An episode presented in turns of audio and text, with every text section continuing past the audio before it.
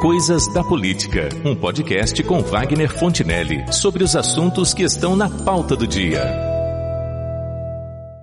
No último dia, 1 de outubro, a Lei nº 10.741, que é mais conhecida como Estatuto do Idoso, completou 16 anos de existência.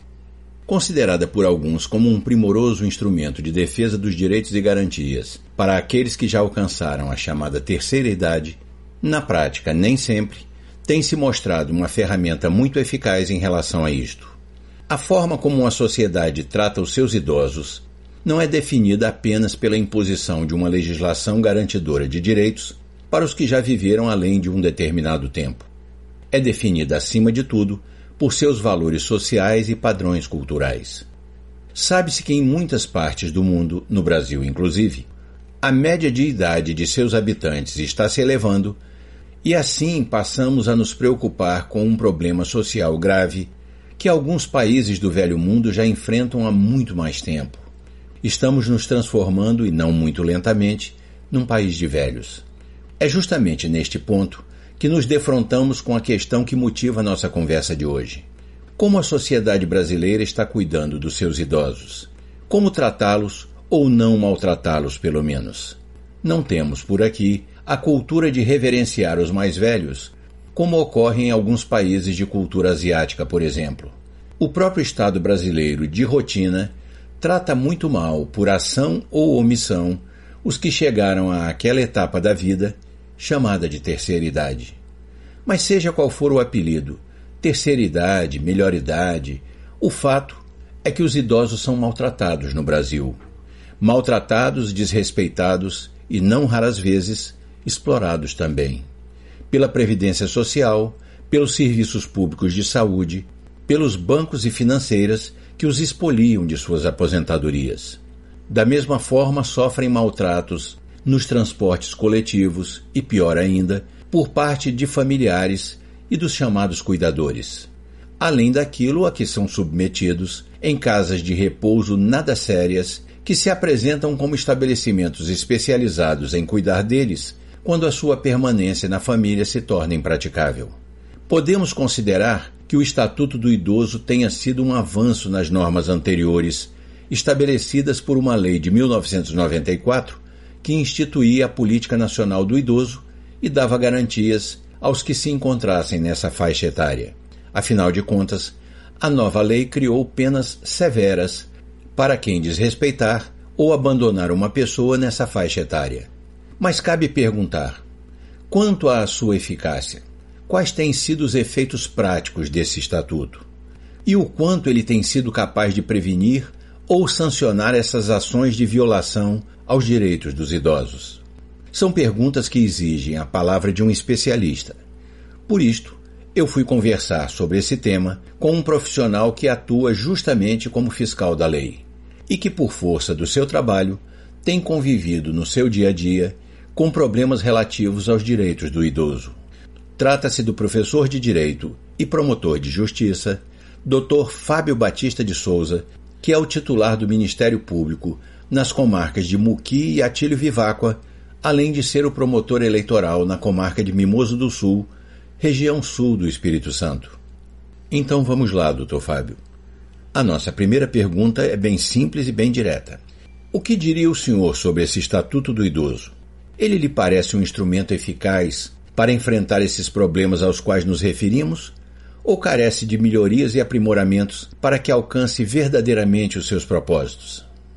Olha, sem dúvida, o Estatuto do Idoso é um marco, é, eu diria, na consciência nacional, é, de um reconhecimento, eu não diria tardio, porém que chega com intensidade para despertar em todo brasileiro a consciência em torno do que é uma gama de pessoas que atingem a maioridade aos 60 anos e que, por força das condições científicas, médicas, projetam uma expectativa de vida muito grande. Então, nós temos hoje uma, um segmento populacional da terceira idade muito significativo e isso realmente tem agora um marco com, com o Estatuto. Mas a gente não pode deixar de reconhecer que nós temos muita coisa a ganhar, muita coisa a conquistar e principalmente dar efetividade ao que está na letra morta do Estatuto.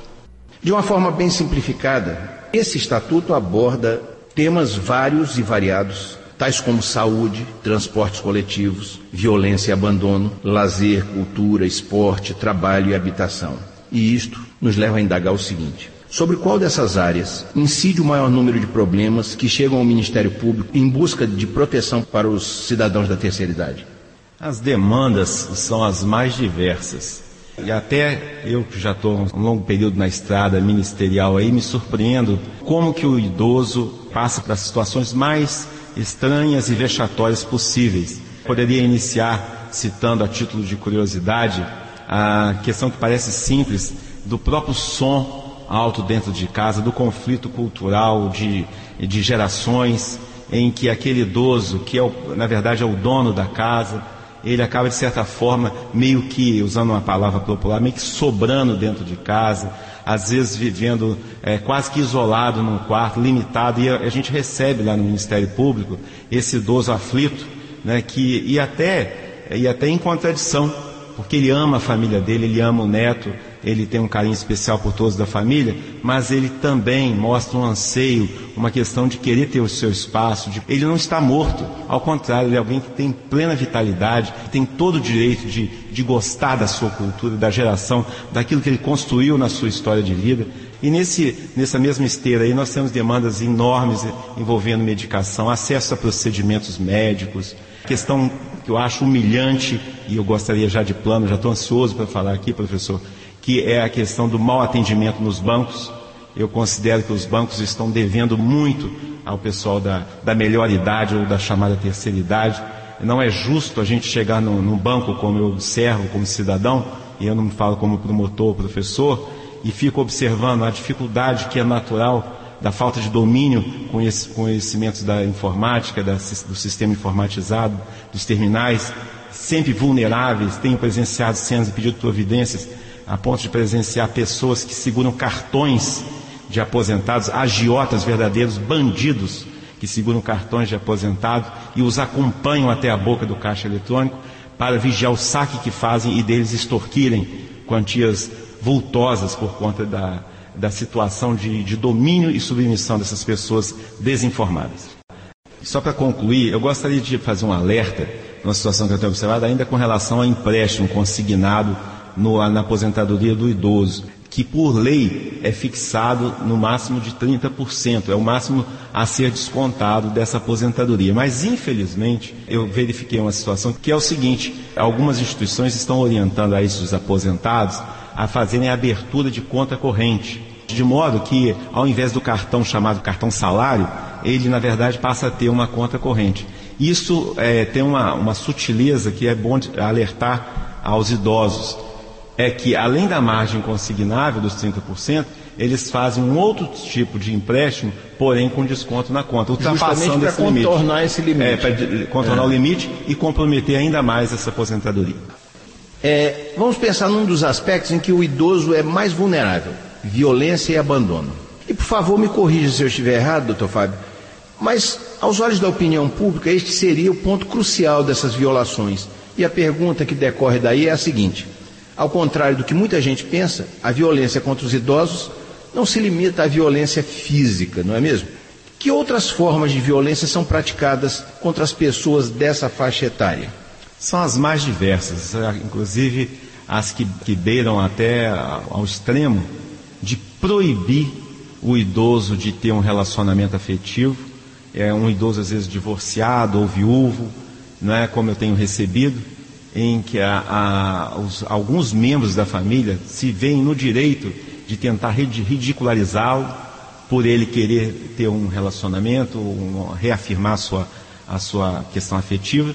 Então, a, são as, as, mais diversas violências. A alimentação não respeitada pela dieta médica, às vezes passada, prescrita, prescrita e, e que às vezes considera uma bobagem. Né? A própria questão do som alto e, infelizmente, é o que está dominando este país, a gente fica apavorado em falar, que é o usuário de droga, membro dessa família, que bate nesse idoso, que vende as coisas dentro de casa, e esse idoso é receoso de externar, de, de tornar isso público por uma, uma possibilidade de humilhação, não quer às vezes providência drástica com relação ao seu neto, ao seu filho, que na verdade às vezes precisa de internação ou de um tratamento mais severo para a questão da toxicomania. É uma questão séria. E aliado a isso, complementando a pergunta, eu queria fazer o grande destaque que eu acho mais importante, né, se é que tem alguma coisa menos ou mais importante nesse contexto, que é a necessidade, eu convido aí a todos os idosos para se organizarem. Nós não vamos a lugar nenhum, eu percebo, neste Brasil, sem organização. É aquela organização que eu me refiro apartidária, não é de punho político, mas que tem por política a política pública do idoso. Isso, nós só vamos conseguir isso através desses conselhos municipais do idoso. É, sobre o aspecto do lazer, cultura e esporte, no, no que se constitui na prática esse, essa garantia de esporte, lazer e cultura para o idoso?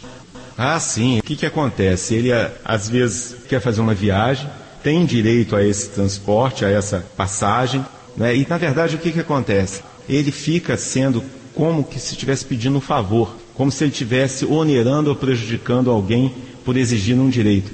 Mas isso só, eu volto a dizer isso, para ser ultrapassado exige uma união maior dos idosos. Os idosos precisam entender da necessidade de se unirem através desses conselhos municipais, eu diria até através de associações também. Se organizarem né? mesmo. Se organizarem. Inclusive, eu não cheguei a falar, eu acho, eu reputo de extrema importância que se tenha um advogado, uma, uma, uma assessoria jurídica nessa, dessa associação para dinamizar e exigir, inclusive na via judicial, o que for preciso para cumprimento desses direitos.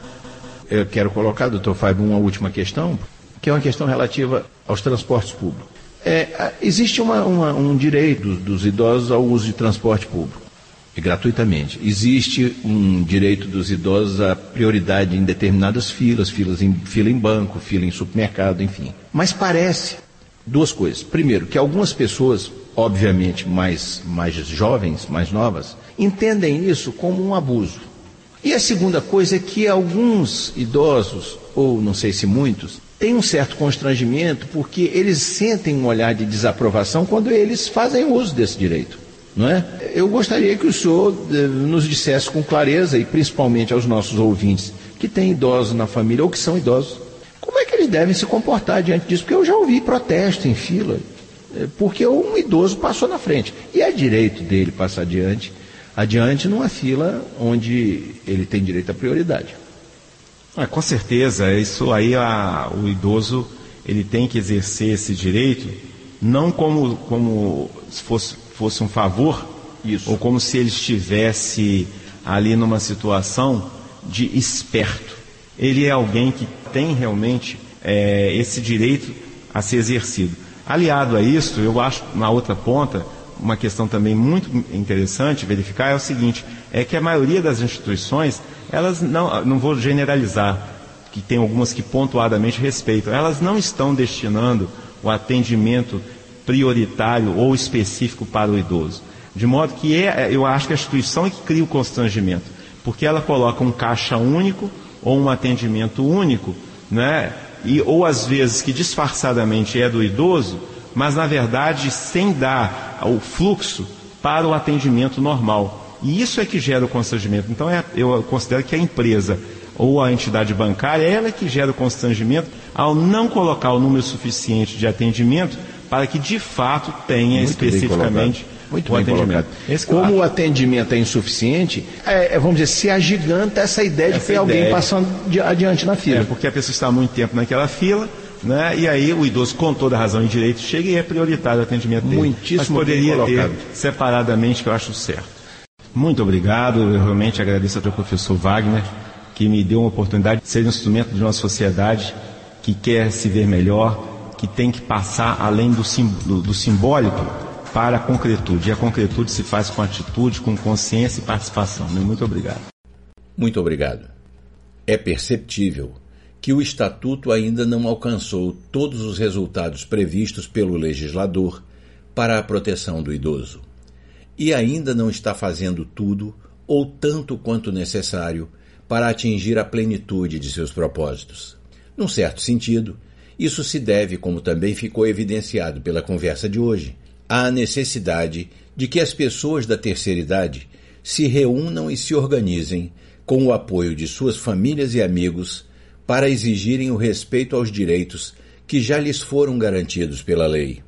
De qualquer maneira, e mesmo sem que a espada da justiça esteja sobre nossas cabeças, é preciso tratar bem os idosos e ter paciência com eles, sobretudo aqueles com maior grau de senilidade, porque em algum lugar do futuro, todos aqueles que viverem por mais tempo também haverão de precisar, e muito, de acolhimento e compreensão. É o que temos para hoje.